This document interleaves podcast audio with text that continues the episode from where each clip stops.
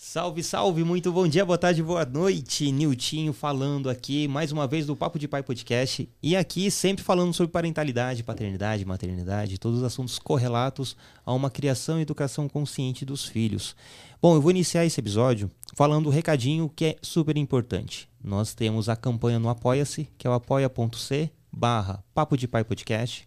Lá está, estão algumas, algumas opções alguns tópicos em que você, que nos, nos escuta, nos assiste, pode, de alguma maneira muito de coração, nos ajudar a manter esse conteúdo, mostrar para os algoritmos dessa internet que existem pessoas falando sobre parentalidade e algo consistente e relevante. Então, por menos de um preço de um cafezinho, você consegue nos ajudar. E esse dinheiro é muito bem-vindo para custear todo esse, esse cenário, esse estúdio, a, a, as nossas vindas tudo tem um, um preço. E eu creio que é importante a gente pagar esse preço. É importante contar com a ajuda de todos, que a gente, a gente vira uma grande família e, e a gente faz essa, essa roda girar com, com, muito, com muito esforço, sim, mas de forma muito mais leve para todo mundo.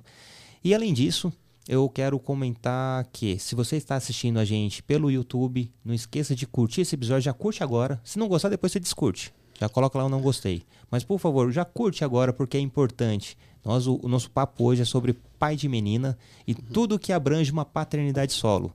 Então, compartilha, dá o, dá o, dá o curtir, uh, assina o canal, uh, ative as, no, as notificações. Se você está no Spotify, que está nos escutando agora, já dá as cinco estrelinhas, que é extremamente importante pra gente. Enfim, não deixe de compartilhar esse episódio no grupo da família, com seus amigos, os pais de meninas, os pais solos. Enfim, tamo junto e vamos lá. O episódio de hoje é para falar sobre paternidade solo e tudo que abrange essa paternidade solo.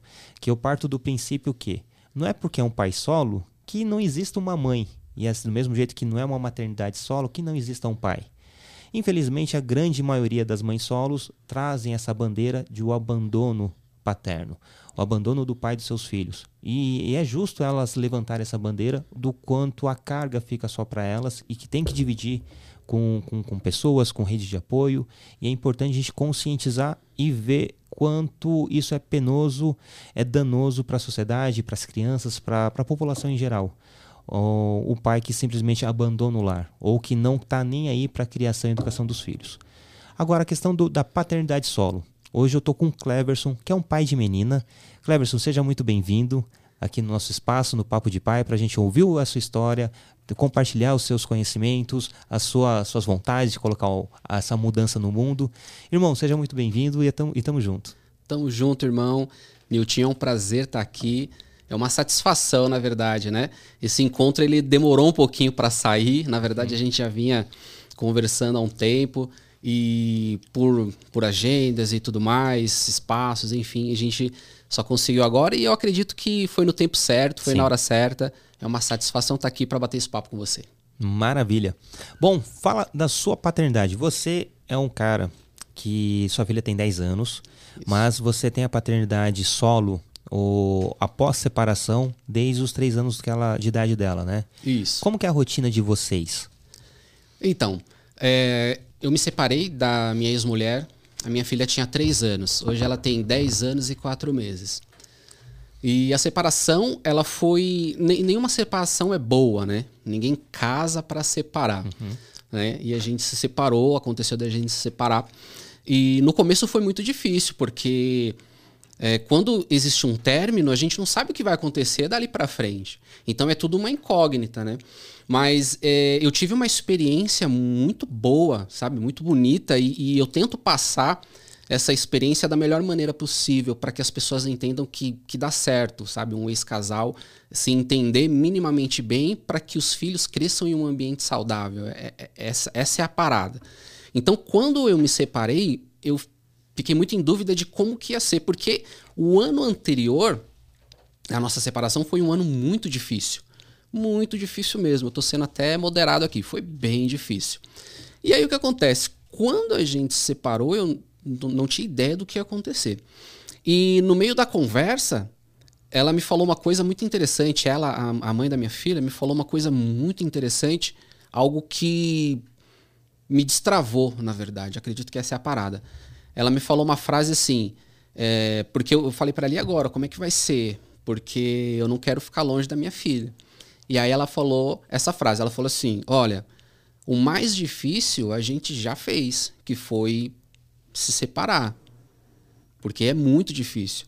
Em relação a você e a nossa filha, você pode ficar despreocupado. Você vai continuar sendo o pai que você é e eu quero muito que você continue sendo o pai que você é. Então aquilo parece que, que saiu uma, um peso das minhas costas eu falei, ô, oh, minha paternidade está intacta. Quer dizer, então uh, dali para frente foi só continuar mantendo. Obviamente, a gente entrou em um consenso de como que seriam as coisas, né? E aí a gente conseguiu, de uma maneira muito madura e muito consciente, é, é, focar na nossa filha, no bem-estar da nossa filha, e daí para frente a gente conseguiu separar bem as coisas e de lá para cá é só alegria. O mais importante é isso, né? É focar nos filhos. Se a relação de casal não deu certo, é, é outros 500. O importante é que a relação pai filho, mãe filha, né, tá intacto. Lógico, com algumas uh, mudanças no decorrer do, do, do tempo, mas de certa forma, aquela relação entre pai e filho e mãe filha é a mesma, né? Exatamente. E uma coisa que a gente estava até falando aqui fora do ar, que quando houve a separação, a minha paternidade ela ficou intacta, não mudou nada. Então eu continuei vendo a minha, minha filha todos os dias, obviamente antes da pandemia, né? Da pandemia para cá houve algumas mudanças, mas antes da pandemia a gente se via todos os dias, porque eu fazia questão e eu percebia que isso não atrapalhava a rotina dela, uhum. né? Então a gente se via todos os dias e as pessoas elas estranhavam isso. Ué, mas você não separou? Eram as indagações que me vinham, né? Ué, mas você não, você tá separado? Ué, mas como assim? Você continua vendo sua filha todo dia? Então quer dizer, para mim naquela época era absurdo ouvir isso. Ué, mas peraí, é minha filha.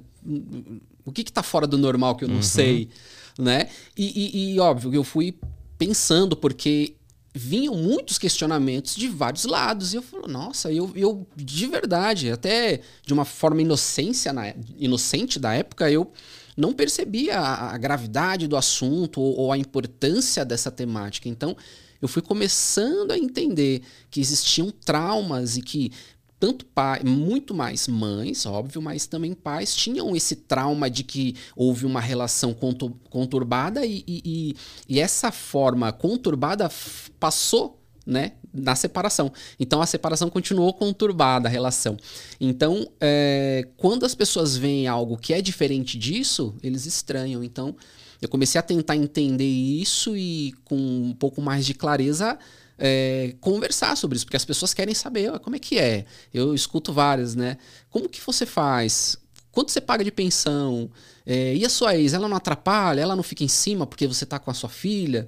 Né? E aí eu procuro conversar e tudo mais para tentar é, passar que isso é natural, não é comum, mas é natural. É o pai e a mãe cuidando da filha juntos, né? Juntos no sentido de paternidade e maternidade. Hoje a mãe da minha filha é, tem um ela namora, tem um namorado e tudo mais, conheço, conversamos, né? E, e, e tá tudo ok. Tá tudo ok. Então, eu acredito que hoje, infelizmente, isso ainda é um tabu. Então, como eu disse para você aqui fora do ar, a minha luta é uma luta injusta e solitária. Mas eu acredito que é, essa experiência de vida e, e, e, essa exposição, ela mostra que pode ser pode ficar legal. A minha ex-mulher, é, a gente não tá, eu e a minha ex-mulher, a gente não tem mais contato ou a gente não tá mais junto, mas a gente continua sendo pai e mãe. Então vamos continuar sendo pai e mãe, né? Uma coisa que eu digo sempre é que não precisa ser que nem eu. Hoje, esse tempo todo de separação, a gente já tem aí. Vai para quase 10 anos de separação. A gente tem 8 anos de separação. E essa, esse tempo transformou a nossa relação em uma grande amizade. Então, é o que eu digo, não precisa ser amigo que nem eu sou da minha ex-mulher. Vai com calma, né? Se respeitem, né? Se você, ó, é, são, são duas questões. Primeiro, se respeitem e segundo, entendam a importância que cada um tem na vida do filho. A partir desses dois princípios, as coisas começam a entrar no eixo porque é preciso que não tenha mais nada mal resolvido para que vocês consigam é, é, continuar essa vivência aí. E, e essa maturidade é que assusta as, as pessoas, né?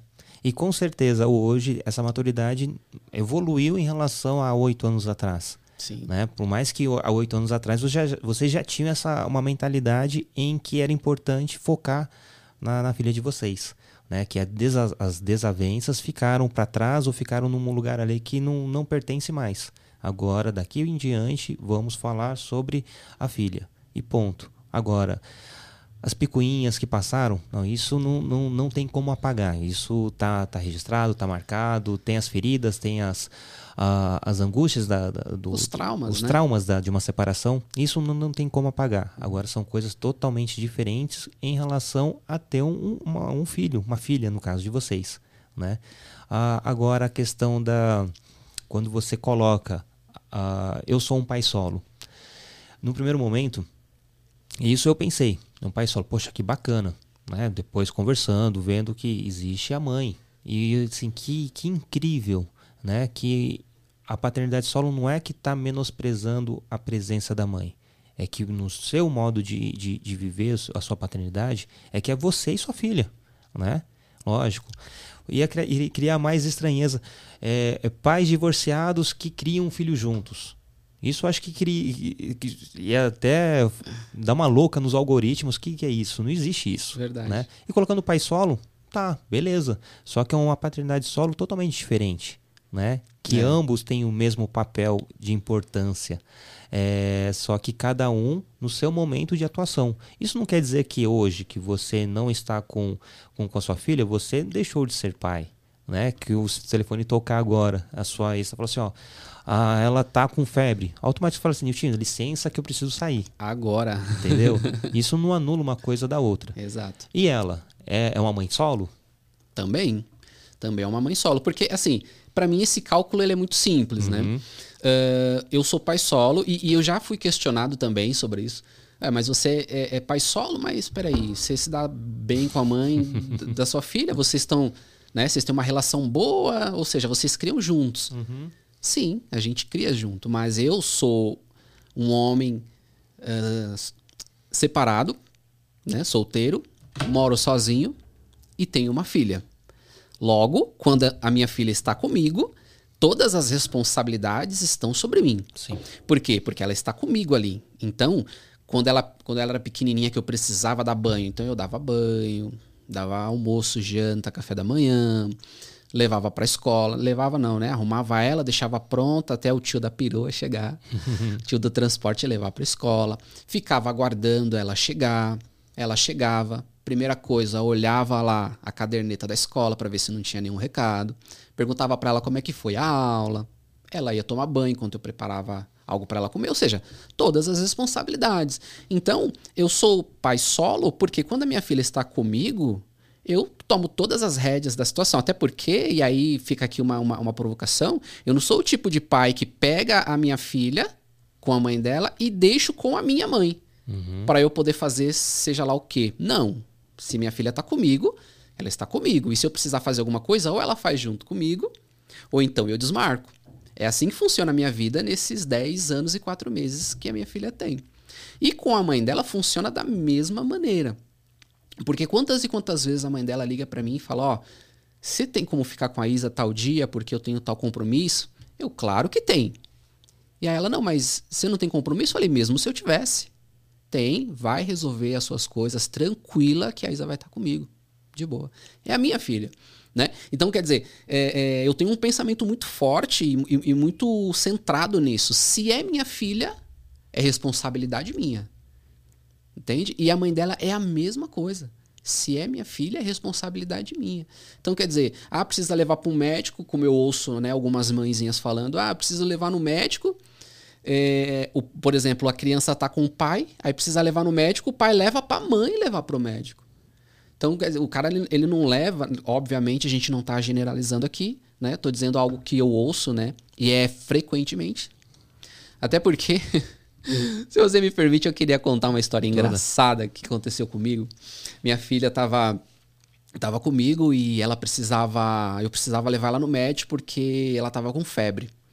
A minha filha, né, como eu disse para você antes, ela tem alguns problemas de, é, respiratórios, sinusite, rinite, a, aquela galerinha do it, Uhum. né? E asma também. Então, é um, é um tal de vai no hospital e volta e leva, e enfim, é uma loucura. E teve um dia que eu precisei levar ela no médico. E a- e essa parte de médico funciona assim: quem tiver mais próximo, resolve. Minha filha estava comigo, precisei levar no médico e eu levei.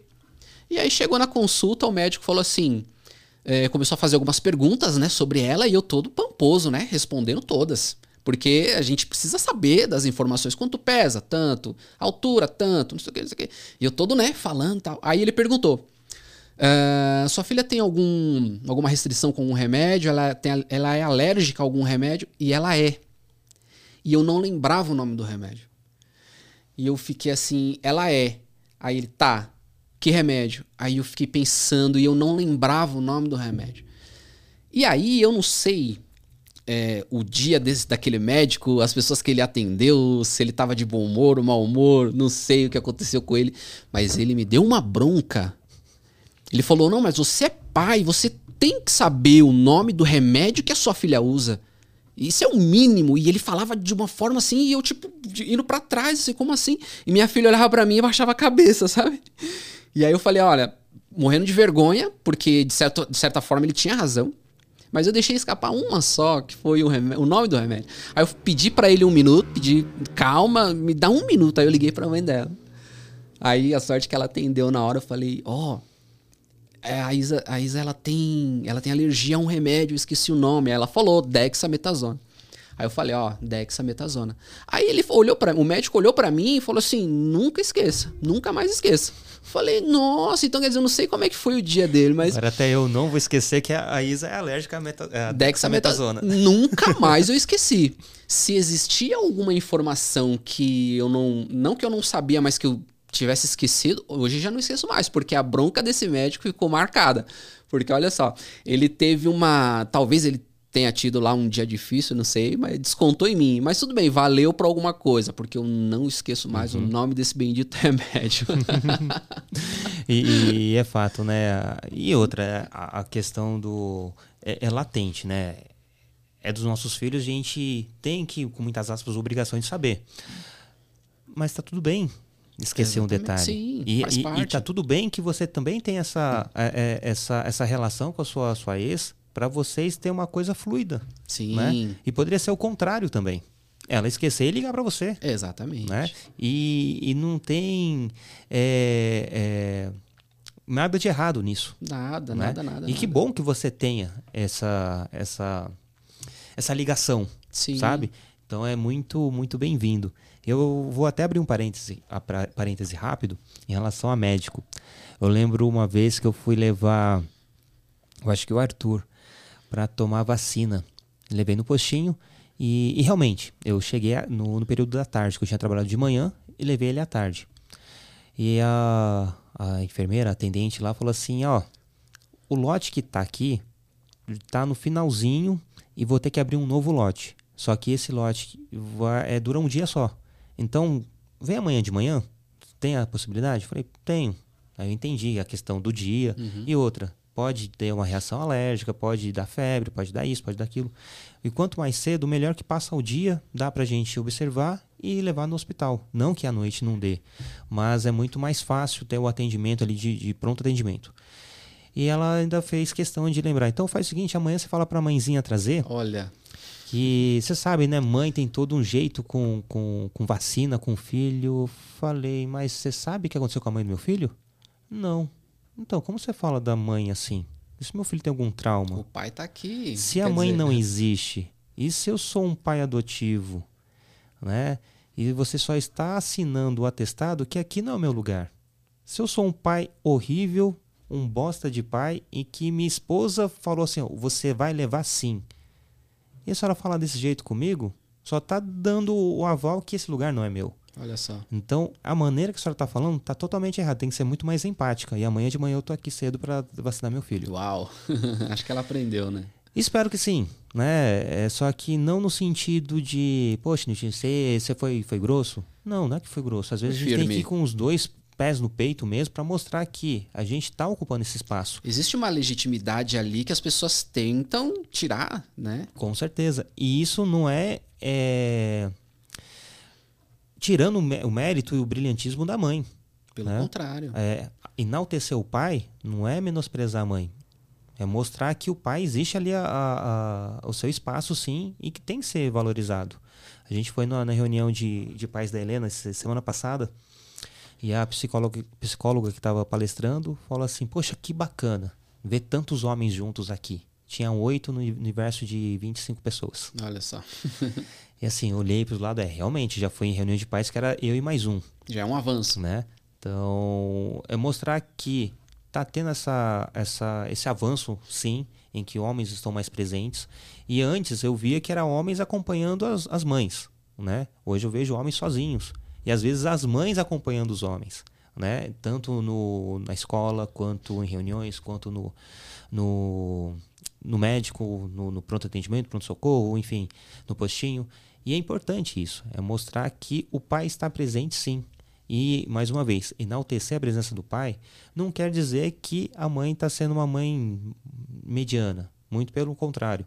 Esse pai não está fazendo nada além do básico para ser enaltecido. Exatamente. Não é? Trocar uma fralda e levar no médico não é para receber os louros da vitória. Exatamente. É o básico do básico, né? Quando você reconhece o pai que está ali em atitude, isso não significa que a mãe seja relapsa ou algo do tipo. Pelo contrário, eu acredito que quando você entende que o pai está ali fazendo a parte dele, ao mesmo tempo a gente não romantiza a mãe guerreira, uhum.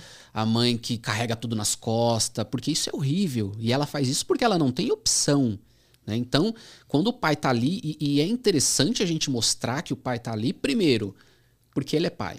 Segundo, ele não está fazendo ajuda, ele não está ajudando nada, ele está fazendo a parte dele. Então, quer dizer, eu troquei fralda desde sempre, né? Dei banho desde sempre, eduquei desde sempre.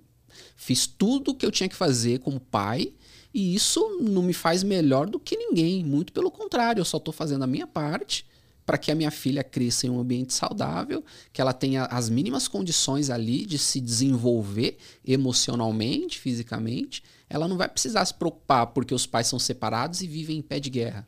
Essa preocupação ela não tem.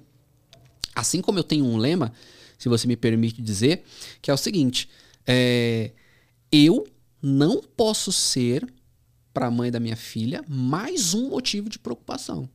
Não posso. Por quê? Porque ela trabalha, ela estuda, ela tem os afazeres de casa, ela cuida da nossa filha e ainda tem que se preocupar comigo. Se eu vou pagar a escola, se eu vou pagar o transporte, se eu vou fazer isso, se eu vou fazer aquilo, se eu vou lá ver a minha filha. Não.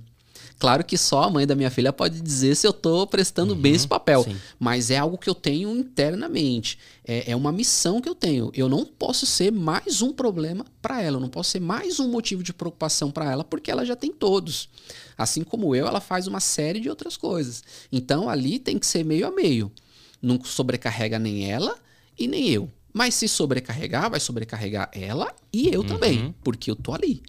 Quantas e quantas vezes, por conta dos problemas respiratórios da minha filha, eu não tive que pegar o carro do meu irmão de madrugada para levar ela no hospital, porque esses problemas eles insistem em acontecer de madrugada. quantas e quantas vezes eu já não fiz isso? Quantas e quantas vezes eu já não fui para casa dela porque eu tenho uma flexibilidade melhor no trabalho. Eu fui para casa para pegar minha filha para levar ela no médico porque a mãe dela não pôde ir e ela ficou tranquila. Por quê? Porque ela sabia que eu podia fazer. Então, quer dizer, é, é, essa situação a gente precisa mostrar que ela é benéfica para todo mundo. Todos os envolvidos ali saem ganhando, principalmente as crianças. Então, quando eu falo que, ah, mas os pais precisam se dar bem, independente. Não, não é isso. É, é, cada caso é um caso. Cada caso é um caso. Mas eu acredito, e eu acredito firmemente, que a maioria dos ex-casais que não se entendem falta só uma coisinha outra, falta uma organização outra, uma comunicação é, assertiva melhor para que as coisas funcionem bem. Porque às vezes falta essa comunicação, esse feeling de parar e ouvir e depois falar sem pedra na mão, né? Sem pedra. Usa uma pedra só para colocar em cima de tudo que já aconteceu. Coloca uma pedra em cima e agora é dali para frente. Então, essa é a parada. E as pessoas têm muita dificuldade em entender isso. O, uma coisa que eu, que eu ouço muito, Newton, é o seguinte: eu escuto muito, muita coisa. Mas essa é, é, é uma das que ganham. É, você não conhece a minha ex. Você fala sim, mas você não conhece a minha ex. E eu escuto ao contrário também. Você fala assim, mas você não conhece o meu ex. Eu não conheço mesmo. Mas o que eu sei é que se ele focar no filho de vocês, se ela focar no filho de vocês, eles vão entender que a presença do pai é importante, a presença da mãe é importante, independente se estão juntos ou não. Essa é a parada. Então, assim, fica. É, fica aí o nosso grito, né? Aquele grito é, solitário, né? Como eu digo, porque é relação, relações, né? Quando se mexe com relações é algo realmente muito difícil. Eu entendo, eu não tô aqui minimizando, né? As brigas de um casal, né? Até aquelas brigas mais intensas e frenéticas e que parte para falta de respeito. Eu entendo tudo isso. Mas eu entendo também que existe uma grande parte desses ex-casais que não se entendem por causa de, de, de mínimos detalhes ali. Entendeu? Comunicação assertiva foi a palavra que. A expressão que você utilizou que realmente é o, o grande diferencial. Né? Como falei anteriormente, não é simplesmente negligenciar todos esses traumas. Esses traumas de adulto, procura um psicólogo, procura uma terapia para poder é, desvencilhar. A questão da criança e educação do, do, do filho em, em, questão é, é daqui para frente e com é, comunicação assertiva né? Deixar os rancores de lado e falar abertamente, ó, é isso, isso, isso. Eu não gosto disso, disso, disso. Ela não gosta disso, disso, disso. E é a mesma coisa, você vai falar a mesma coisa para ela. Eu não gosto disso, não gosto que ela, é, ela não gosta disso. Quando está comigo é dessa forma e tentar achar um, um, um meio de campo. Sim. E claro, uh, eu vejo isso fazendo até uma analogia bem, bem grotesca. Eu vejo isso a relação dos meus filhos quando estão em casa e quando estão na casa dos avós. Eles sabem muito bem que são ambientes diferentes. Uhum. Eles sabem até onde podem ir em cada um desses ambientes. Às vezes eles testam aqui coisas que eles sabem que lá é permitido e aqui não é. E automaticamente lá, eles, opa, mas não vão falar nada? Eu posso então? Sabe? Eles percebem isso. E tá tudo bem. Né? Eles não é que eles vão jogar com isso, eles vão ter interpretações e, e, e visualizações de locais diferentes, né? E a sociedade é dessa forma no meu trabalho eu faço isso, no, no clube eu faço isso, no trem eu faço isso, então sempre mantendo respeito, educação, mas eu sei até onde eu posso me, me mover. Né? Exatamente. Né? E quando tem uma comunicação assertiva, onde fala realmente as coisas que eu tolero, o que eu não tolero, isso passa, isso não passa, fica muito mais fluido, muito mais fácil, muito mais leve para todo mundo, principalmente para a criança, que ela consegue entender o que ela pode fazer efetivamente às vezes, ah, não posso fazer isso na casa do meu pai, porque minha mãe falou que não deixa. Não pode porque isso e você é a mesma coisa. Uma vai colocando caraminholas na cabeça dela é. e isso vai minando a relação, porque em algum momento ela vai assim: Ah, papai, minha mãe falou isso e. Ah, ela falou isso? Sabe? É. Então. Fica naquela. Aqui, aqui é de uma forma, aqui é de outra. Aí um fala, ah, mas falou assim, ah, mas é assim. Aí acaba confundindo a cabeça da criança. E né? que seja claro que dessa forma é aqui e daquela forma é lá. É isso. Né? Quando fica no, na, nas sublinhas, né? Isso não pode, mas nunca falaram claramente que não pode. E a criança também não sabe como, como, como proceder. Né? Então é muito interessante essa expressão, a, a comunicação assertiva que é, é, o desfecho de muitos conflitos. Né? Exatamente. E ela acaba é, fazendo com que as coisas é, funcionem naturalmente né, de uma forma mais tranquila ou menos pesada, por assim uhum. dizer. Porque é, essa comunicação assertiva ela vale tanto para o ex-casal quanto para o pai para a filha, quanto para a mãe e para a filha. Né? Eu falo isso muito baseado no que eu ouço né, das pessoas e também baseado no que eu vivo. Porque essa comunicação, eu, eu ainda tenho, né? É, é, que nem. Eu, eu, eu, entendo que eu sou uma. Um, um, essa relação que eu tenho com a mãe da minha filha é algo. Um ponto fora da curva, vamos colocar assim, que é Sim. o que eu ouço às vezes. Mas eu, eu, eu entendo que é muito difícil ter essa relação e, e, e a maturidade ela ser desse nível, né? E quando eu falo maturidade, muitas pessoas já me interpretaram mal, né? Porque você precisa ser muito maduro e você precisa ser muito muito certo do que você é e do que você quer, para você deixar tanta coisa para trás em, em, nome de algo, de um bem comum e de algo maior. Né? Então, o que, que eu quero dizer com isso? Que eu, tanto eu quanto a mãe da minha filha, a gente deixou muita coisa para trás. Né? Eu até vou, vou fazer uma provocação aqui, eu sei que ela vai assistir. e assim, a gente tinha motivos é, para nenhum olhar na cara do outro. A gente tinha motivo para isso, para nem olhar. Mas a gente fez o quê? A gente, de uma maneira muito madura e muito corajosa, a gente colocou uma pedra em tudo que passou. E a gente colocou mesmo, porque hoje a gente fala disso naturalmente, né? A gente colocou uma pedra em tudo que passou, por quê? Porque é vida nova, ela foi viver a vida dela, ela arrumou alguém bacana, tá lá de boa, eu tô aqui tranquilo, já tive é, outras relações e agora tô aqui tranquilo, e, e, e nada afetou a nossa relação como pai e mãe. Então, é, é, quando se fala de comunicação assertiva, é em relação a isso também. Né? E quando ela tá comigo, é alinhado com a mãe dela, mas não por, uma, por algo forçado, mas porque a gente é assim. Ela, ah, minha mãe fez isso comigo, não sei o quê, nananã. Eu, é, filha, mas o que, que você fez para ela fazer isso? Ou seja, eu não desautorizo o que a mãe uhum. dela fez. E a mãe dela é a mesma coisa, a avó dela é a mesma coisa.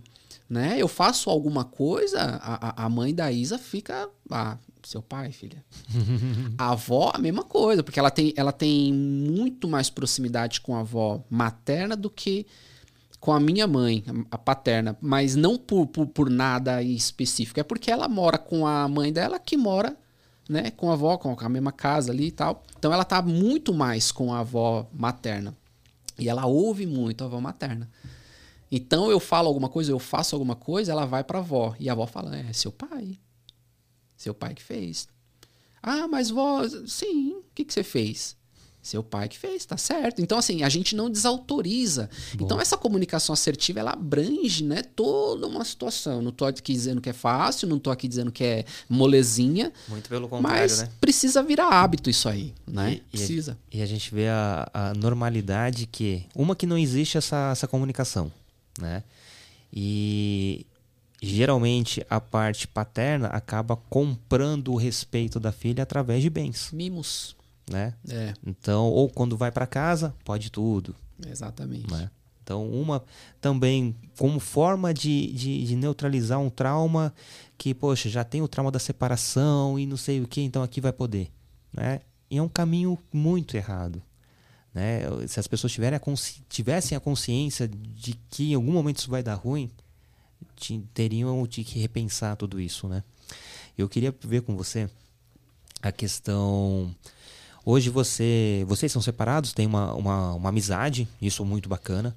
Vou ver com você a questão de novos relacionamentos. Né? Certo. Né? Porque hoje eu vejo que muitas mulheres, tem algumas amigas que eu olho e falo assim, é furada. Que está se relacionando, se relacionando com alguém que já é pai e eu vejo que esse pai não é um pai presente. Né? Eu, eu, eu, ou eu já conheço a história, mas eu, vai dar ruim em algum momento. Né? Porque vai ter todo o, o investimento emocional. Sim. E, e, lógico, a gente namora, namora para casar, a gente casa para ficar a vida toda. A gente parte desse princípio. E indo lá na base, a gente fica, uh, ou por curtição, realmente, mas se rolar, vamos ficando até porque eu quero ter algo sério. E assim, Sim. gradativamente, né? E quando falo, pergunto assim, Niltinho, agora nem tanto, mas antes eu tinha algumas amigas que ainda, ainda falava sobre, sobre seus relacionamentos. E quando falava a pessoa, eu falava, hum, não vai rolar. Você já entende, né? né? Porque eu já tô num patamar aqui com, com os meus filhos e eu vejo que ele não está alinhado com o que eu acredito. E está tudo bem não tá alinhado. Né? Não sou o dono da verdade. Mas se você pensa em constituir uma família com alguém que já tenha filhos, veja minimamente como ele trata os filhos, como é o cuidado com os filhos, como é a relação com a mãe desses filhos, né? Se é algo bacana, porque a louca histérica hoje pode ser a, a louca histérica, você pode ser essa louca histérica amanhã. É né? Isso. Porque a sociedade é patriarcal e coloca o homem numa posição que elas que se briguem, elas que se virem. Então a competição acaba sendo entre elas e o cara fica de boa. E os, os reais problemas acabam sendo mascarados. porque existe uma louca ali que só tá falando, mas eu faço, eu pago pensão, eu, eu pego de 15 a 15 dias. Poxa, mas eu dei um iPhone pro meu filho. E já acha que tá fazendo muito Sabe? ou algo extraordinário, quando na verdade não. Infelizmente não, né? O que você poderia dizer para para essas pessoas, essas, essas, mulheres que se relacionam com pais, que minimamente têm esse relacionamento com, com seus filhos, com suas exes, exes uh, com, com esses pais que não estão nem aí com a hora do Brasil, e com esses pais que sim são preocupados, que até têm até um receio de embarcar em um novo relacionamento, porque pode ter alguma ferida lá que vai sofrer algum gatilho de para um, próximo trauma, um sofrimento, enfim. O que você poderia dizer para essas pessoas? É, na verdade, aí existe um processo, né? É, eu acredito que quando você parte de um pressuposto em que você já tem filhos, né? E a outra pessoa, e a outra pessoa também já tem filho, é, quando vão entrar em um outro relacionamento, é, não é tão fácil assim. Primeiro, por quê? Porque as pessoas ficam mais seletivas. E além de ser mais seletivas, elas têm todos esses traumas que você falou, que as pessoas carregam de experiências que não deram certo, de relacionamentos tóxicos, né? Você falou muito bem aí da, da, da, questão patriarcal, em que, infelizmente, como é uma questão cultural brasileira, não se quebra uma cultura de uma hora para outra, né? É devagarzinho, com diálogos, com debates como esse que a gente está fazendo, que a gente consegue é, ampliar né, essa conversa e levar para mais pessoas. Então, como a gente vive em uma sociedade patriarcal, uh, a mulher em especial, ela precisa tomar um cuidado redobrado a gente precisa tomar esse cuidado, mas a mulher, o cuidado é redobrado. Por quê? Porque ela sabe que ela vive em uma sociedade patriarcal e que ainda coloca o homem em status maior do que o da mulher, e isso reflete em toda a vida dela, na relação não é diferente. Então, é, é, é preciso ser seletivo, né, que isso acontece naturalmente quando os dois já têm filho, né, quando o homem vai se envolver com uma mulher ou quando a mulher vai se envolver com, com um homem e, e tem filhos ali. É, já fica toda essa questão de você pensar mesmo aonde você está entrando ali. E você falou muito bem. A mulher ela vai, ela vai procurar saber como que o homem trata os filhos, como que o homem trata se o homem não tem filho, como ele trata as pessoas da família. Porque a mulher pode pensar assim: eu tenho filho, mas ele não tem. Então, qual o parâmetro que eu vou ter aqui? Então, olha como ele trata as mulheres da família: mãe, irmã, prima, Olha como que é a relação dele com essas pessoas. E aí você consegue ter uma base é, é, se vai funcionar isso para você ou não. Porque é, é, a gente precisa pensar de duas maneiras. É muito difícil, mas é preciso colocar um pensamento racional, né? E depois o pensamento sentimental. É, é nessa ordem. Por quê? Porque se você analisar melhor, é, a probabilidade de você se, machu se machucar menos é maior. Ou seja, a probabilidade de você entrar em uma furada é, é menor. Por quê? Porque você analisou ali. Então, isso vale para o homem também. Né? Mas para a mulher ela é muito mais intensa por conta dessa, é, dessa situação patriarcal que a gente vive até hoje. E mesmo se entrar, entra consciente, né? Exatamente. Não foi pega de surpresa no meio do, é. do, caminho, né? E outra coisa também que eu queria deixar aqui, Nilton, se você me permite, é o seguinte: homens, não se fala qualquer coisa para uma mulher que tenha filhos e é solteira. Não se fala qualquer coisa para uma mãe solo. Mulheres, não se fala qualquer coisa para um pai solo. Por que, que eu estou dizendo isso, Nitinho? Porque eu tive uma experiência que foi o seguinte. Uh, eu estava com uma pessoa, estávamos nos conhecendo, e estava muito bom, fazia muito tempo que eu não me via assim, né? Empolgado e, e, e sentimental até.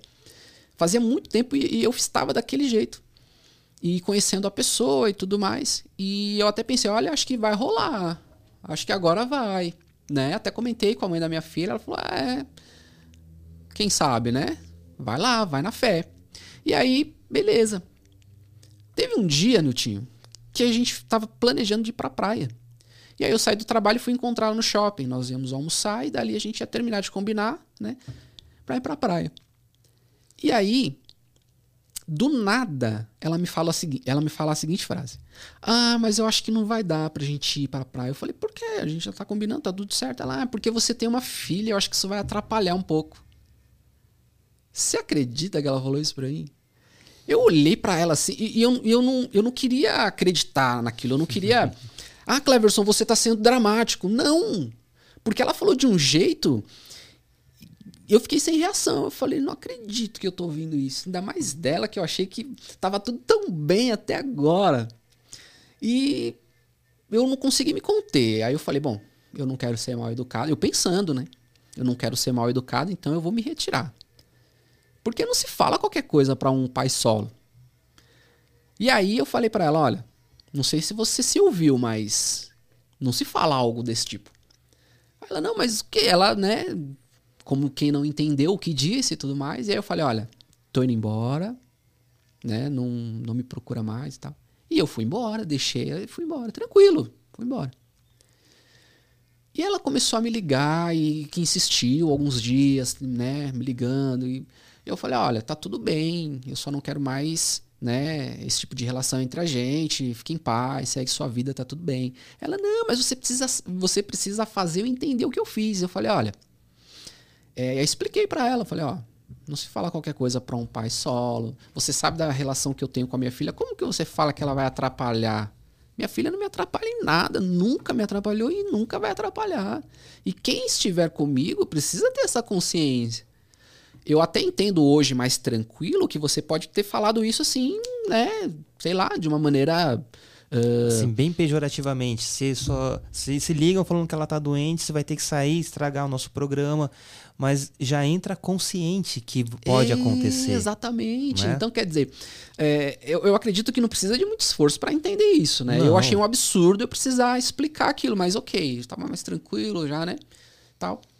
E aí eu expliquei para ela, ah, mas não foi nessa intenção, não sei o quê, você está sendo exagerado. Eu falei, não, se eu estou sendo exagerado ou não, aí já é um outro contexto, esse não é o ponto. Né? O ponto é que a gente estava tentando algo, gente, estávamos nos conhecendo e, e eu achei que naquele momento era melhor não continuar, então você precisa me respeitar. E é prudente e aí, também, né? É, claro, então quer dizer, o que, que, eu, o que, que eu fiz ali? Isso foi intuitivamente, eu percebi que ali não ia rolar. Por quê? Porque lá na frente eu poderia escutar algo pior e aí não ia ser legal. Então eu acredito que esse pensamento preventivo, uhum. ele te ajuda a, a não passar por perrengues futuros, né? Então assim, hoje para eu me relacionar com alguém, é, preciso ter todo um contexto ali. Eu não estou falando de beleza, não, não é nada disso. É, é mais uma questão é, de ética, né? Uma questão de como que se dá as relações dessa pessoa que eu estou me envolvendo, como que ela é com as outras pessoas, né? Como que ela vai ser com a minha filha quando eu apresentar minha filha para ela? Porque até aquele momento, por exemplo, com essa moça, eu não tinha apresentado a minha filha ainda para ela. Ela só sabia, né, que eu tinha uma filha por conta das redes sociais e tal, do meu engajamento com essa causa. Mas eu não tinha apresentado ainda. Por quê? Porque eu tenho para mim que eu só apresento é, alguém para minha filha quando eu tiver ali certeza de que não, é, é, é com ela que eu, vou, que eu vou tentar. E aí a gente vai se entender ali, aí eu apresento. Até lá, não, não, não precisa, não, não existe essa necessidade. Né? E dois pontos. O primeiro você acabou falando que é o que eu já ia comentar. É você sintonia, se precaver. uh, se você abaixa a guarda nesse momento, em algum momento ia, ia, ia ouvir algo pior. Mas, ó, mas naquela época, você permitiu, sabe? Exatamente. Então, já é uma blindagem. E, e tá tudo bem. Não estou dizendo se é bom, se é certo, se é errado, mas é uma blindagem sim. Por conta de você sim estar tá pre pre precavendo, protegendo seu, sua filha, os seus sentimentos. Isso. Né? Porque naquele momento você já estava todo apaixonadinho e é um banho de água fria. Nossa, e foi. Né? Foi. Né? Passou um tempinho até eu me recuperar, mas claro, não demorou tanto, mas. Sim.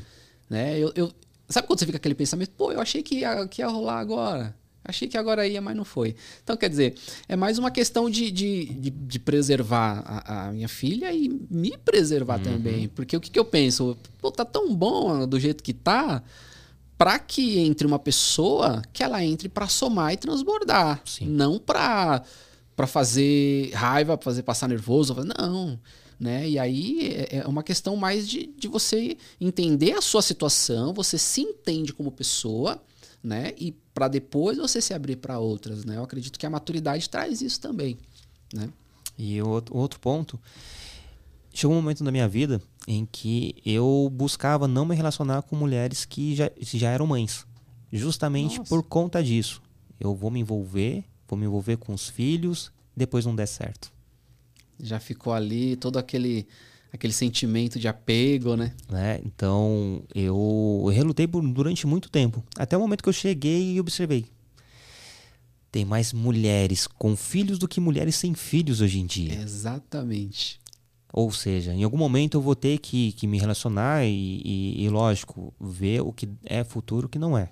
Né? E desde o começo deixar bem claro a, a questão se, se for para rolar é para rolar. Se não for, digo emocionalmente. Não vou ter um investimento todo emocional e depois não, não dá certo. Sabe né? o nome disso também? É responsabilidade afetiva, né? Sim. Você precisa ser responsável pelo sentimento da pessoa que você está ali flertando, seja lá como se fala isso hoje, né? Tem os crushes, né? Enfim. Então você precisa ter essa responsabilidade é, é, emocional com a outra pessoa, né? Foi mais ou menos o que aconteceu comigo nesse, nesse episódio. É, eu poderia falar, tá, deixa isso pra lá e vamos continuar. E não, não, não ia rolar, porque um dos dois ia acabar se apegando Aí depois ia acontecer a mesma coisa que aconteceu, e aí, como você disse, disse bem, é, mas lá atrás aconteceu e você não falou nada, porque tá falando agora? E aí você uhum. já tá uhum. super envolvido. Então, nossa, e é complicar tudo, né? Então, é preciso ser responsável é, é, emocionalmente, não só com você, mas com a outra pessoa que você está se envolvendo também. Sim, sim. Uh, a minha esposa, eu tenho uma enteada de 21 anos. Quando eu conheci Gisele, a Ana estava com 12 para 12 para 11 para 12. E demorou acho que uns seis meses para conhecer a Ana. Seis para oito meses. E, e fui, fui cativando aos poucos, né? E num, eu lembro que com dois meses de namoro, eu fui bem, bem categórico com Gisele, assim, ó.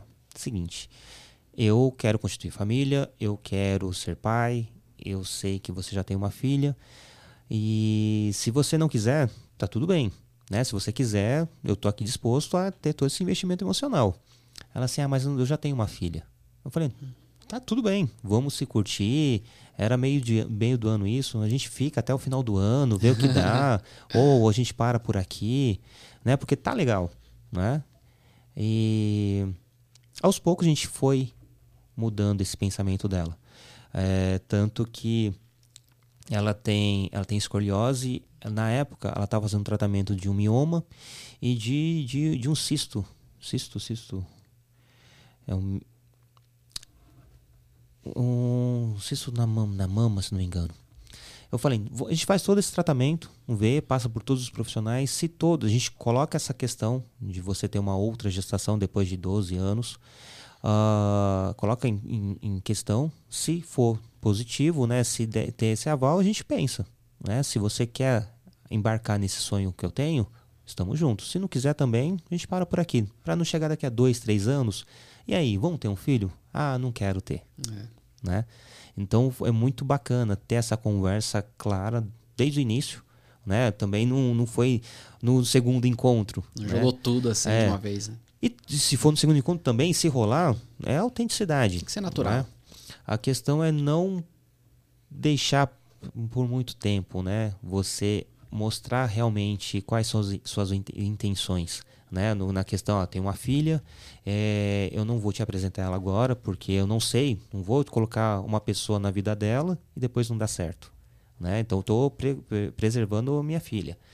Tanto que demorou, fui conhecer a Ana já próximo do final do ano.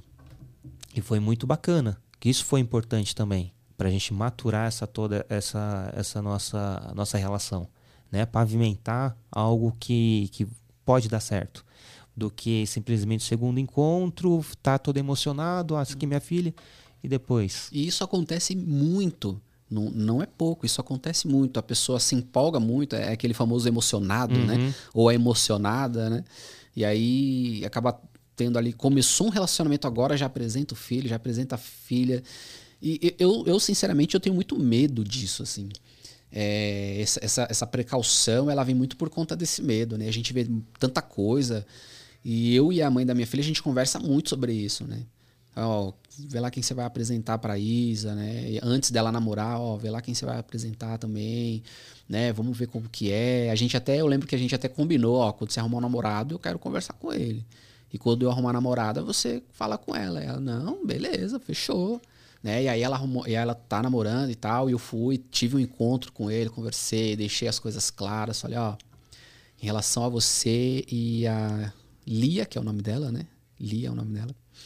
Lia e Isa, né? Os pais da Lia economizaram no nome dela uhum. e eu e a Lia economizamos o nome da Isa, né? Então, né? Aí, ó. Aí eu falei para ele, né? Eu falei, ó, em relação a Lia, cara, tá tranquilo. A gente já tem aí oito anos de, de, separação, tá tudo bem aqui. O que, que eu quis dizer para ele? Cara, você não tem um inimigo aqui, tá tudo bem. Porque eu, eu, eu, eu quis passar isso para ele porque eu achei necessário né, de acordo com, com a sociedade que a gente vive, né? Que existe aquelas relações é, é, mal acabadas, né? Ou mal terminadas. E aí o cara arruma uma namorada, ou a mina arruma uma namorada, e aí o outro fica em cima, e, e aquela confusão toda, né? Então eu fui mais nessa, nessa ideia de, de mostrar para ele, ó, oh, tá tudo bem aqui, cara. Tá tudo bem mesmo, seja bem-vindo, né? Eu fui nessa intenção.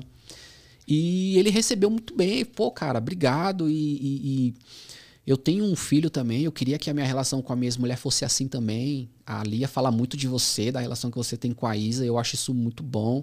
Pô, bacana mesmo. Eu falei, pô, eu fico satisfeito. É, em relação à Lia, tá tudo bem. Agora, em relação à Isa, cara, aí já é comigo, né? Quando se fala da Isa, aí é, é eu. Falou da Isa, é meu rosto que você tem que ver, né? Até uhum. deu uma brincada assim pra para o clima ficar agradável e tudo mais. Mas essa é a verdade, né? Quando se trata de, de, de, filha, você já fica, opa, né? Então, e ele entendeu isso, falou, não, cara, fica tranquilo, pô, a Isa é uma, uma ótima menina e tal, não sei o quê. Então, assim, tá tudo bem. Conheci o namorado da minha ex-mulher, que da hora. E quando eu tiver a minha. Porque eu, eu tive uma relação que estava quase virando um namoro, mas não virou, que foi essa que eu, que eu comentei, mas ela ia conhecer né? Ela ia conhecer. E quando eu tiver uma namorada, e, e ela vai conhecer, vai conversar e tal, e tá tudo bem. Por quê? Porque a minha ideia é, é, é tudo que vem para somar, seja bem-vindo. Ele, ele vai ter contato com a minha filha. Então, é, que eu esteja próximo, que, que a gente seja ali, né? Tudo uma, uma, uma, uma comunidade só, né? É, existe um, um ditado africano um provérbio africano que eu li há pouco tempo que diz que é, é preciso uma aldeia inteira para educar uma criança, né? Então esse, esse, provérbio, esse provérbio ele quer dizer que para educar uma criança é preciso toda uma força-tarefa do pai, da mãe, da família, dos avós, e aí no caso da separação, das outras pessoas que entram na família, todos estão envolvidos. Isso sem falar no Estado, né? Que as escolas, etc, etc, saúde, educação, enfim. Então, é, é preciso uma aldeia inteira para educar uma criança. Então, é, que entre e entre para somar. Esse é o meu pensamento. Né? E quando você, quando você falou, quando você falar da Isa, você vai me ver, não, não, não é muito difícil, porque a Isa também é sua cara, né? verdade, verdade. Faz lembrar bastante. É. E, e quanto a esse provérbio africano, eu li recentemente uma nova ressignificação dele, né? Hum. Para existir uma aldeia, tem que haver uma criança. Ah, eu vi essa ressignificação também. E, e ela vale para os dois aspectos. Uhum. Eu, eu, entendi que ela é válida para as duas ideias, porque elas sim, se complementam. Sim, exatamente. É preciso uma aldeia inteira para criar uma, para educar uma criança e é preciso uma criança para organizar, para organizar, para fazer com que uma aldeia exista, né? Ela vale para todos os pontos, né? E é muito bacana esse, esse modo de olhar uh, essa, essa relação, né? E vai de encontro no que, no que a gente acredita, né? A partir do momento que a criança é respeitada como um ser humano, não como uma propriedade, tudo ao redor já começa a ter um, uma outra visão, uhum. né? Preparado, pensado, esquematizado para acolher esse futuro adulto. Né? Porque, ou melhor, esse adulto em formação. Exatamente. Né? Porque a criança é um ser humano, é uma pessoa que vai se tornar um adulto e já é um cidadão. Sim, né? exatamente. Só precisa de alguns cuidados, né? Até, com, até começar a andar com as próprias pernas, né? E uhum. mesmo assim ainda vai continuar ali, né? Sendo amparado, sendo é, aconselhado, né? Até crescer e, e, e, tomar as rédeas da própria vida, né? E eu acredito muito nessa, nessa questão da, da maturidade que ela vem abrangendo todo, toda essa temática que a gente está falando aqui, né? Por exemplo, quando eu, quando eu citei algumas vezes, né, sobre essa, essa questão de eu ter conversado com, com o namorado da minha ex e tal, e as pessoas. É, é impressionante como elas. É, elas não entendem isso, ou, ou aquilo é tão novo, é tão inconcebível que eles ficam chocados, né? E é muito mais dessa essa questão dessa maturidade, porque quando se fala em maturidade, eu não estou dizendo que ah, você é imaturo. Não, nesse aspecto é. Mas em outros não, você é um cara trabalhador, você tem lá suas responsabilidades, mas enquanto pai, por enquanto você é um mero genitor. Né? Então as pessoas acabam, né? É, não, mas você está me chamando de irresponsável, você está me chamando de imaturo? Não. Ou se eu tô, né? É nesse aspecto aqui. Não nesses outros, né? Existe todo uma, uma, uma, um contexto que você precisa abranger nessa, nessa ideia. Né? E além disso, mostra muito claramente a fragilidade da própria masculinidade. Sim. Poxa, se eu tô nessa posição de eu sou o, provedor, como você fala que eu sou imaturo, que eu sou irresponsável? Esse orgulho ali, uma coisa, Entendeu? né? É complicado, complicadíssimo. Isso entra também. É, de, isso vem de encontro também a própria questão da, do abandono paterno uhum. ou da, da, da, ausência paterna, se você me permite voltar nessa, uhum. nessa linha. É, eu recebi algumas perguntas, eu, eu, eu, abro algumas caixinhas e tal, e há muito tempo atrás eu recebi umas, algumas questões que ficaram na minha cabeça, né? É, me perguntaram assim, mas por que, que um pai abandona um filho? O que, que acontece, né? Por quê? A, a, minha primeira a minha primeira atitude foi escrever, olha, eu não sei porque, que, porque eu não abandonei minha filha, né? E respondi dessa forma. Mas depois eu fiquei com aquilo na cabeça, né? E, e, é algo que é muito difícil responder isso. E aí, claro, fui estudar, fui ver, né, né, é toda essa situação. E eu percebi, eu entendi, descobri que no Brasil existem algumas teorias. Aliás, no mundo existem algumas teorias.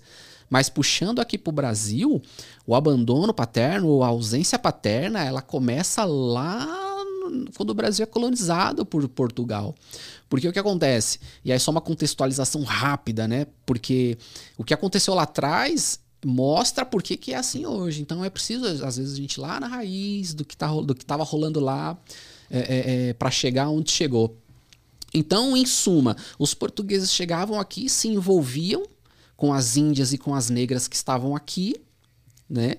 E era uma, um envolvimento sem sentimento. E elas ficavam grávidas e eles não tinham nenhum tipo de conexão com essas mulheres. Então, o abandono, a ausência começou ali. Para você ver como isso é grave e isso já virou algo cultural, ou seja, já está já tá enraizado no, no, no, brasileiro. E até aceitável pela, so, pela sociedade, né? Exatamente. E quando eu digo, e aí entra uma outra questão, viu, Nutinho? E aí é, é o que eu digo.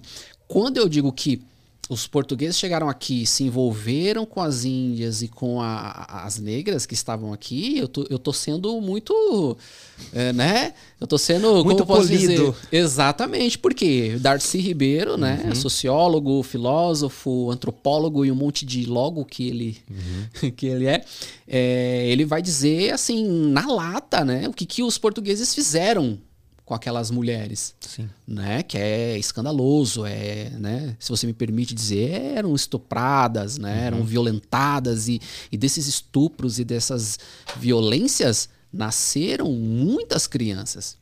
E os portugueses que fizeram isso é, não assumiram a paternidade, né? Então, quer dizer, essa questão do abandono paterno, ela vem desde lá. Isso falando numa conjuntura nacional, né? Vamos falar de Brasil aqui. Então, quando você fala de ausência paterna, quando você fala de abandono paterno, você precisa entender que é algo muito complexo e que vem como uma cultura, como uma cultura inútil que a gente herdou desde 1500. Então, quer dizer, é muito complicado para a gente quebrar uma cultura com esse tempo todo só com alguns discursos é, é, é, é, é pontuais. Por isso que a gente precisa intensificar a nossa luta, seja ela é, solitária ou quanto for, mas a gente precisa intensificar isso porque as pessoas precisam entender que a gente não precisa dessa cultura, ela é inútil. Né? Então você precisa tirá-la fora, você precisa jogá-la fora de alguma forma e precisa ter atitudes diferentes. É assim que se quebra uma cultura. É tendo atitudes diferentes. E é isso que a gente está tendo aqui. É mudar a base, né? Exatamente. Minimamente, tijolinho por tijolinho. Em algum momento isso aí vai fazer diferença, né? É. Trabalhinho de formiga, né? Basicamente. E, e a psicologia entrou na sua vida para de encontro a tudo isso que você acredita ou algo que você já já é, já seguia, né? Porque uma que você já é historiador, Sim. Né? Então, só o fato de, de estudar história já abre bem a mente. Sim, né? exatamente. E estando imerso no contexto da paternidade, vendo as realidades da paternidade no Brasil, é, a psicologia chega no momento para, para ajudar cada vez mais a ter esse entendimento como, como pessoa e também jogar isso para a sociedade, para o universo de algo positivo que há como mudar? Exatamente. É, eu sempre gostei muito de, de, de, psicologia, né? Quando eu pensei em estudar, eu não sabia se eu ia estudar psicologia. Eu, eu, eu teria que entender dessas, é, desses cursos ou dessas disciplinas, né, quais iam uh, servir mais para o propósito que eu tenho. E de, de primeiro, assim, de bate-pronto, a psicologia ela ajuda muito, mas eu não estudo psicologia, eu estudo psicanálise. Psicanálise, perdão. É, não, tranquilo. Mas a psicologia tá ali, né? Uhum. Tá ali. E claro que a psicanálise veio um pouco antes, né? Os psicólogos ficam bravos quando a gente brinca assim, mas tranquilo. E quando eu decidi é, estudar psicanálise, eu, eu, pensei em todos os vieses que eu estava é, é, querendo alcançar estudando psicanálise. Porque a psicanálise, uh, eu, vou, eu vou fazer uma analogia aqui, e me desculpem os psicanalistas, porque eu ainda estou em construção, e me desculpem os psicólogos, porque eu não sou psicólogo. Se eu falar alguma besteira, escreve aí, me corrige, que aí eu vou aprender um pouco mais com vocês. Mas a, a psicologia, ela cuida do, do, do, problema ali no ato, né? Você tá com um problema, ela vai e cuida daquele problema. É assim que a, é assim que a psicologia age, né? E que age com maestria. Né? Conheço muitos psicólogos excelentes, excepcionais. Né? A psicanálise não. A psicanálise ela ela vai pegar aquele problema, ela vai entender aquele problema buscando a raiz daquele problema.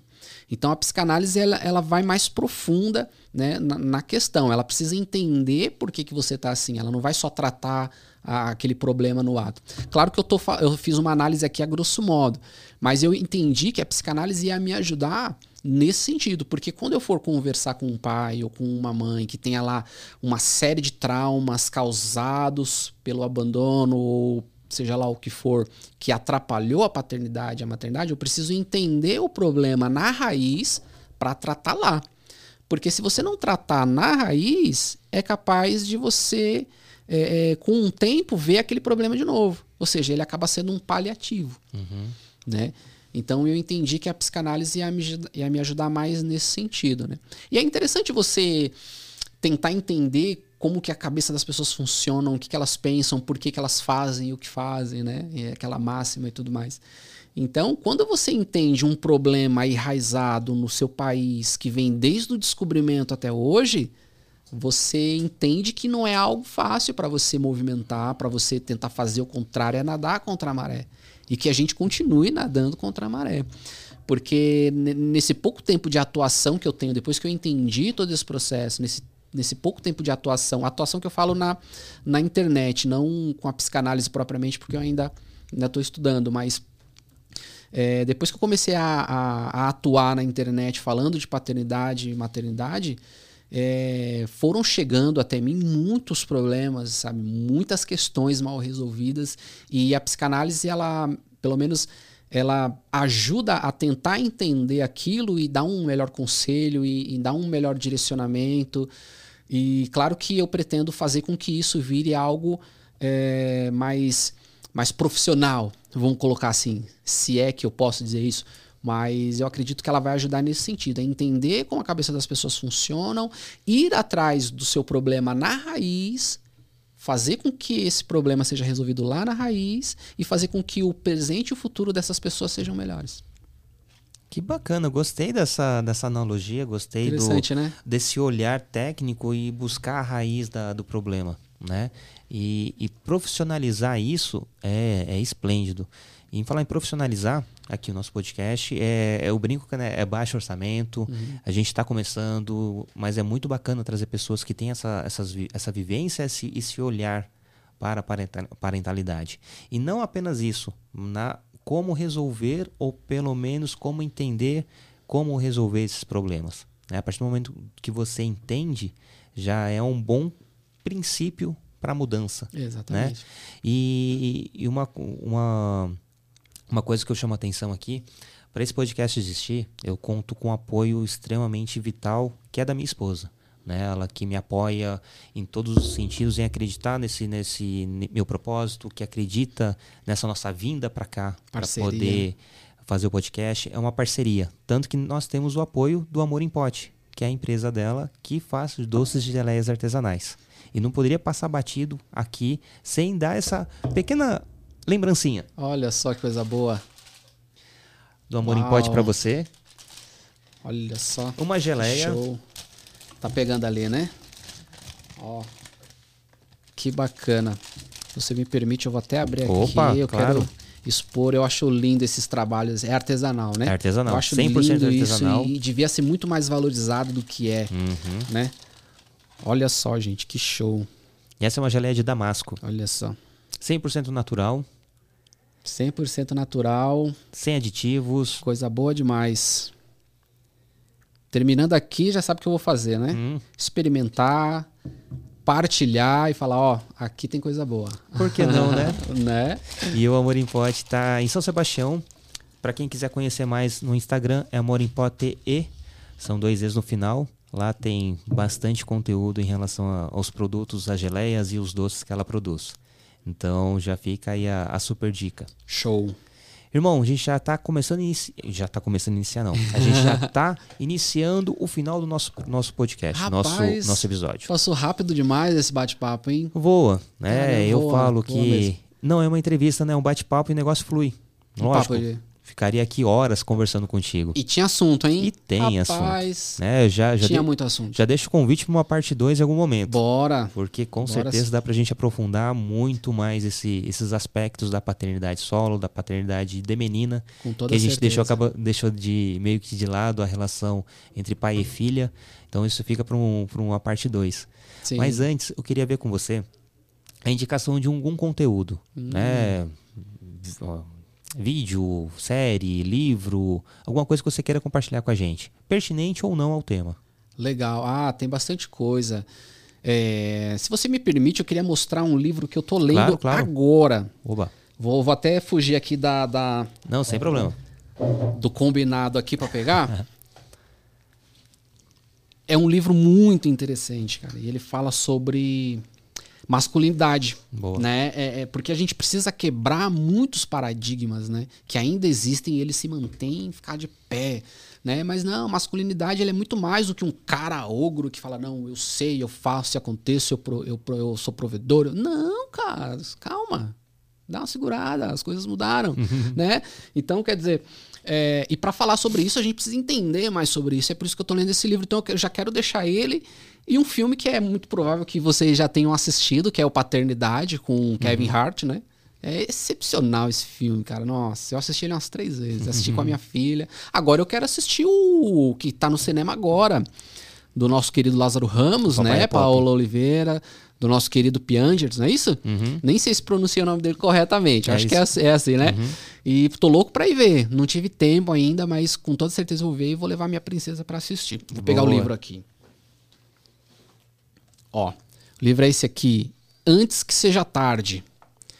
E esse Antes que, se, que Seja Tarde, ele fala sobre masculinidade e, e, de um ponto de vista acadêmico, né, de um ponto de vista educacional. Como que as escolas tratam os homens, né? Será que eles educam da maneira certa? Da maneira certa do ponto de vista é, dessa quebra de paradigmas que a gente está falando aqui. Né? A gente precisa quebrar muitos paradigmas masculinos que ainda existem e nada melhor do que conhecer, né? Saber mais de, de, de, por que, que é assim. Se você sabe por que é assim, você tem uma mínima ideia de como fazer para mudar.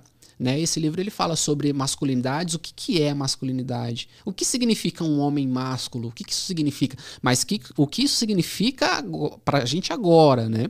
Porque o que significa passado e que vem se permanecendo, vem se perpetuando até hoje, a gente já sabe. Mas o que, que significa agora? O que, que a gente pode fazer para melhorar? Né? Então são todos esses questionamentos. É um livro excelente. Legal, e mais do que, do que isso, né? O quanto o homem performa a masculinidade, né? A questão da, da caixa do homem, de você ter que ser o mais forte, não pode chorar, não pode demonstrar fraqueza. O homem não pode chorar, nossa, isso é um absurdo, cara. Né? Tem que prover a todo custo, né? Então, quando você esbarra nesses, nesses, nesses pontos, vai de encontro. Opa, então não sou homem, né? Então, poxa, se eu, se eu demonstrar sentimento, eu tô sendo menos homem ainda. Se eu, não, se eu perco o emprego, não tenho como prover minha família. Eu sou um bosta, não é. sirvo para nada. Esse livro ele fala muito sobre, sobre essa questão, mas de um ponto de vista é, de, de, de, jovens infratores, né? Porque é, foi feito um estudo que está no livro que os jovens infratores, pelo menos uma boa parte deles, eles fizeram essas infrações para provar a masculinidade. Olha que loucura. Não, mas vamos fazer uma feita ali, vamos, vamos assaltar e tal. E a pessoa, não, vamos. Mas por quê? Que ela, ela não quer ir. Mas ela vai porque ela precisa mostrar para a galera dela ali, ela precisa mostrar né, no meio em que ele vive ali, que ele é bom. Ele precisa uhum. mostrar que ele é que másculo, é fraco, ele né? precisa mostrar que não é fraco, e aí ele vai. E aí ele roda e vai preso. Né? Então esse livro fala muito sobre isso também. Boa. E se você pudesse indicar um pai ou uma mãe para conversar aqui com a gente? Show. Quem já, você indicaria? Já teria. Uh, deixa eu ver, porque, é, porque são alguns, né? Deixa eu ver. Cara, tem uma mãe que ela é, ela é muito, muito interessante, assim. Ela é uma mãe solo de três, né? É, cada filho é de um, de um genitor. E nenhum genitor é pai mesmo, sabe? Porque eu costumo separar, né? O pai e o genitor, né? O, genitor é o que faz e e pronto, tá ali, fiz, né? Agora o pai não, o pai ele cuida, ele se preocupa, ele etc, faz a parte dele e tudo mais. Então, ela tem três filhos, cada um de um genitor e, e nenhum, sabe, né, se tornou pai mesmo, né? Então, e ela é, é, tem uma vida muito sofrida, muito muito difícil, mas por por ela ter uma, uma, uma uh, uma força interior, uma fé tão grande que ela não. Isso não atinge ela de, de forma alguma. Ela cria os três filhos sozinha, trabalha, estuda, cuida dos filhos e, e faz tudo por eles. E eu acho a, a, a vivência dela sensacional. Sabe? Então é, é, muito provável que, que eu deixe esse contato aí para você. Bom, qual é o nome dela? Ana. Ana. Isso, Beleza. Aninha deixa o contato que a gente faz. E você também faz esse, esse approach entre, sim, sim. entre a gente. E claro, deixar aquela, aquela mensagem para o futuro na nossa cápsula do tempo para Isa. Em algum momento ela vai estar tá é. buscando na internet o que, que esse pai está falando dela. Então, Verdade. deixar essa mensagem para ela. Rapaz, esse momento é difícil. E olha que eu pensei em algumas coisas, mas na hora é muito difícil. Falar assim. Eu, eu vou dizer algo que é como se fosse um mantra nosso, né? Meu e, e da mãe dela que eu não poderia deixar a mãe dela fora também de, desse momento, né? E a gente tem um combinado nosso que, que se tornou um mantra, que é o seguinte: é, não importa a forma, não importa como, não importa quando. Quando a Isa olhar para o lado, lá estará eu e a mãe dela. Então, ela pode acontecer o que for. A gente não está mais junto, a gente não é um casal, mas nós somos pais dela.